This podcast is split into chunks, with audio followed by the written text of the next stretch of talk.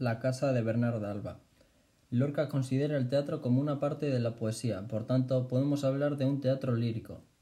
Los temas son el reflejo de sus obsesiones personales, conflicto entre la realidad y el deseo, lo que implica la frustración y la soledad. Hay tres etapas en su obra dramática. La primera, teatro juvenil de tipo romántico, El maleficio de la mariposa en 1919 o La zapatera prodigiosa. Segunda etapa, los años 30. Obras de tipo surrealista, por ejemplo, El público y Así que pasen cinco años. La tercera etapa, de plenitud. Últimos cuatro años de su vida. Doña Rosita la soltera en el 35, Espera inútil del amor. La trilogía sobre la mujer, Bodas de sangre, Yerma y la casa de Bernarda Alba. Estreno en Buenos Aires en 1945 de la casa de Bernarda Alba, pero en España no fue publicada hasta el 1964. Los temas de esta obra principales son el, enfrentamiento entre la autoridad de Bernarda Alba y la libertad, como por ejemplo Adela o la abuela María Josefa. El argumento. Muerte del segundo marido de Bernarda Alba. Luto de ocho años impuesto a sus cinco hijas. Bernarda, cabeza de la, de la familia. Rebelión de Adela y María Josefa. Resignación de las demás hijas. Angustias, Madalena, Amelia y Martirio. Temor de las criadas. Poncia y criada. Críticas y murmuraciones pero sin enfrentamientos. Los personajes son, por ejemplo, el autoritarismo de Bernarda Alba, presente a lo largo de toda la obra. Adela, el deseo de libertad que desafía al miedo, abanico de flores rojas, vestido verde, el bastón de Bernarda, pero que la lleva al suicidio. Está embarazada de Pepe el Romano, que se va a casar con Angustias. María Josefa se revela a través de la locura, dice verdades a gritos, se escapa, pero también acaba encerrada. Amor sensual y búsqueda de pareja. Los personajes son mujeres todos, sin amor y con miedo a quedarse solteras. Pepe el Romano despierta pasiones entre todas ellas, pues es quien las puede liberar. El hombre significa búsqueda de libertad y deseo. Pasión de Adela, caballo semental, símbolo de pasión erótica, relación sexual de Adela, envidia de martirio, angustias, etc. La honra y las apariencias. Preocupación por el qué dirán, la honra familiar. Hipocresía sin sentido porque nada de lo ocurrido se va a saber fuera de la casa, bajo amenaza Adela ha muerto virgen. Eso es lo que pueden decir o deben de decir. Pero no es la realidad. Tema relacionado con la obsesión de Bernarda Alba por la limpieza, habitaciones blanquísimas, etc. Diferencias sociales y el orgullo de casta superior, el reflejo de las tensiones sociales en esa época. La riqueza de Bernarda Alba confirma su jerarquía social, en sentido descendente, poncia, criada, la mendiga, etc ejercida con crueldad, con crueldad del superior y sumisión del inferior. También entre hermanas. Angustias hereda el primer marido de Bernarda Alba, tiene fortuna, por eso Pepe el Romano se quiere casar con ella, aunque sea mayor y quiera Adela. Odio y envidia, entre todas las mujeres se puede ver. Marginación de la mujer. Se condena a las mujeres de moral relajada, como Paca la Roseta y la hija de la Librada, se les obliga a ser sumisas y acatar las normas sociales y convencionales que las discriminan. Esta obra tiene dos estructuras, la externa y la interna. En cuanto a la externa, es una obra de teatro en prosa, tres actos, divididos a su vez en escenas.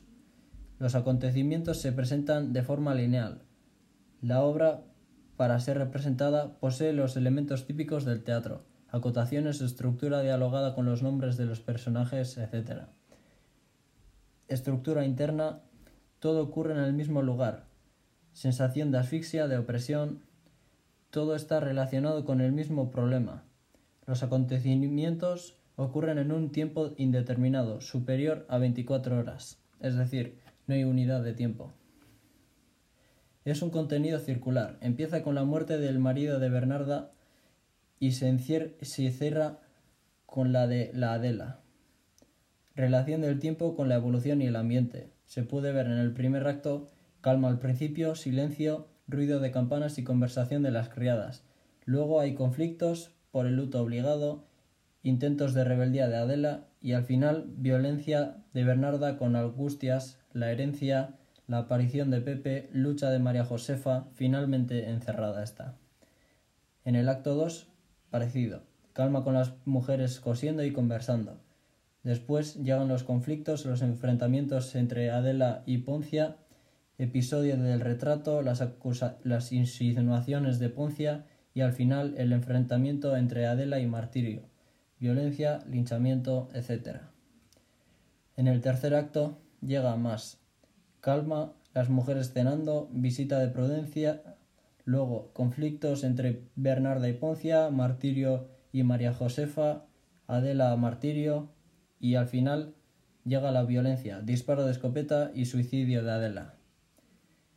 Hay un juego de alternaciones entre la realidad visible y la realidad, la realidad imaginada, personajes invisibles y aludidos como Pepe o los segadores con los visibles, entre acción oculta y acción representada, entre espacio visible y espacio aludido, como el interior o el exterior de la casa.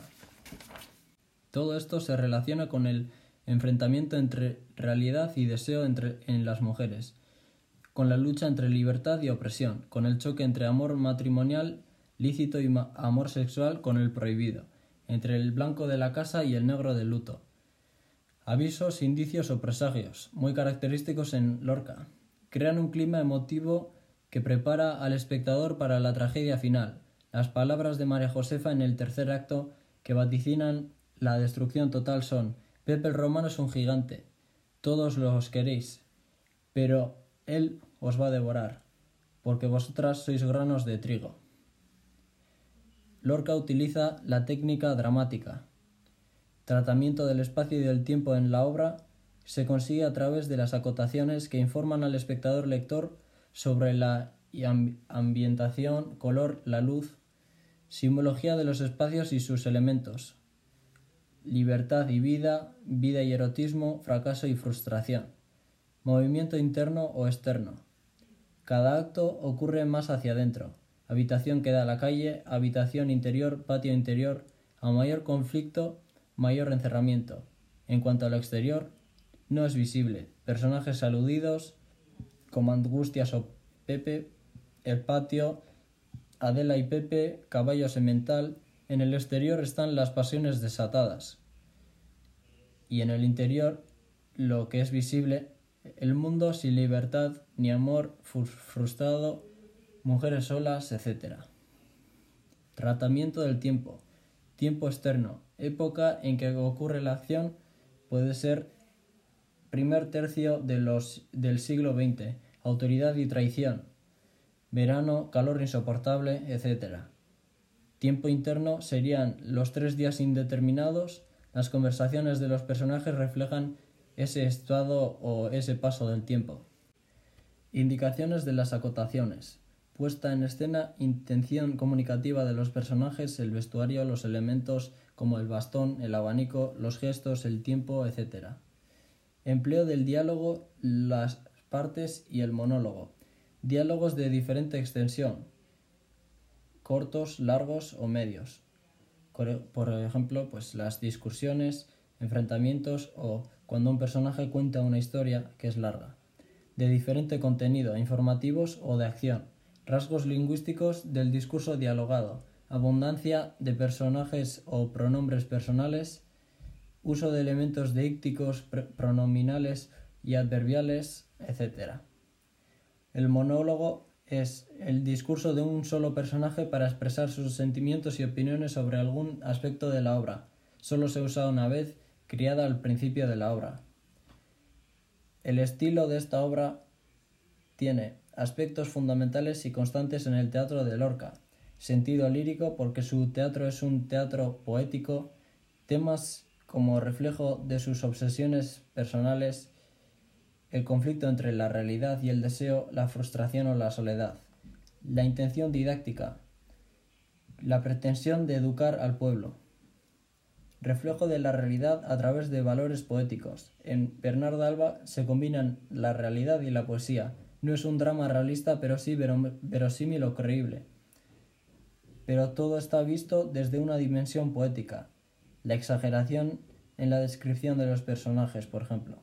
En el primer acto hay mayor realismo que en el tercero, que es más trágico. En el lenguaje abundan los rasgos coloquiales, como corresponde al ambiente rural. De ahí que se puedan ver insultos, maldiciones y amenazas, andalucismos, el habla rural y campesina, refranes o frases hechas como más vale onza en el arca que ojos negros en la cara, o fórmulas de tratamiento, donde se reserva, se reserva el tú para personas de la misma edad y el usted para las de más edad. Es un lenguaje poético con frecuentes recursos literarios, como anáforas, metonimias, hipérboles, etc. Los símbolos son el agua, que puede ser el pozo, que indica eh, la falta de vida, o el mar, que simboliza la libertad, el amor y la vida. La casa cerrada significa opresión en la que viven los personajes y también la separación entre un mundo de hombres y de las mujeres. El caballo simboliza el instinto, la pasión sexual. La limpieza es la obsesión de Bernard Alba, por la honra o por la apariencia de cumplir las normas. El blanco y el negro es el, contraste entre la opresión y la falta de libertad con la vida. El fuego, la pasión amorosa. La vista o los ojos significan la vigilancia, el agobio de ser perseguido y valorado continuamente. El calor de verano, ambiente opresivo y agobiante la noche oscura significa pues la llegada de la tragedia final, o los perros ladrando, el odio desatado. Y un símbolo importante también es el bastón, que significa el poder, el mando de Bernard Alba. Los personajes de la obra son divididos por visibles, visibles secundarios, invisibles o personajes aludidos. En cuanto a los visibles protagonistas son pues Bernard Alba, Poncia, Madalena, Amelia, Martirio, Adela y Angustias. Los secundarios son la criada, la mendiga, prudencia, muchachas y mujeres. Invisibles, pues el Pepe el Romano, la hija de la librada y los segadores como personaje colectivo. Y los personajes aludidos son Benavides, Enrique Humanes, Paca la Roseta, Adelaida, etc. En cuanto al nombre de los personajes, representan un carácter y una descripción. Por ejemplo, Bernard Alba significa la fuerza del oso y blanca. Angustias, triste y apagado. Magdalena, con tendencia al lloro. Amelia, puede, que provenga de la, del nombre miel. Martirio, fea, enferma, acomplejada. Adela, de carácter noble. Poncia, que se lava las manos, o Prudencia, vieja prudente. La caracterización indirecta. A través de lo que dicen otros personajes se puede llegar a entender cómo son cada personaje. O por la acción, por los elementos que poseen, etc. Recursos literarios en este texto son, por ejemplo, La Casa de Bernardo Alba es un texto literario del género dramático. Por lo tanto, el fin último del, del texto literario es crear un efecto estético, y se distancia de la obra común a través de los procedimientos retóricos. El autor utiliza, además de un lenguaje connotativo cargado de símbolos, metáforas y otros recursos literarios, comparaciones, imágenes y metáforas, hipérboles, paralelismo semántico y símbolos como los tratados anteriormente.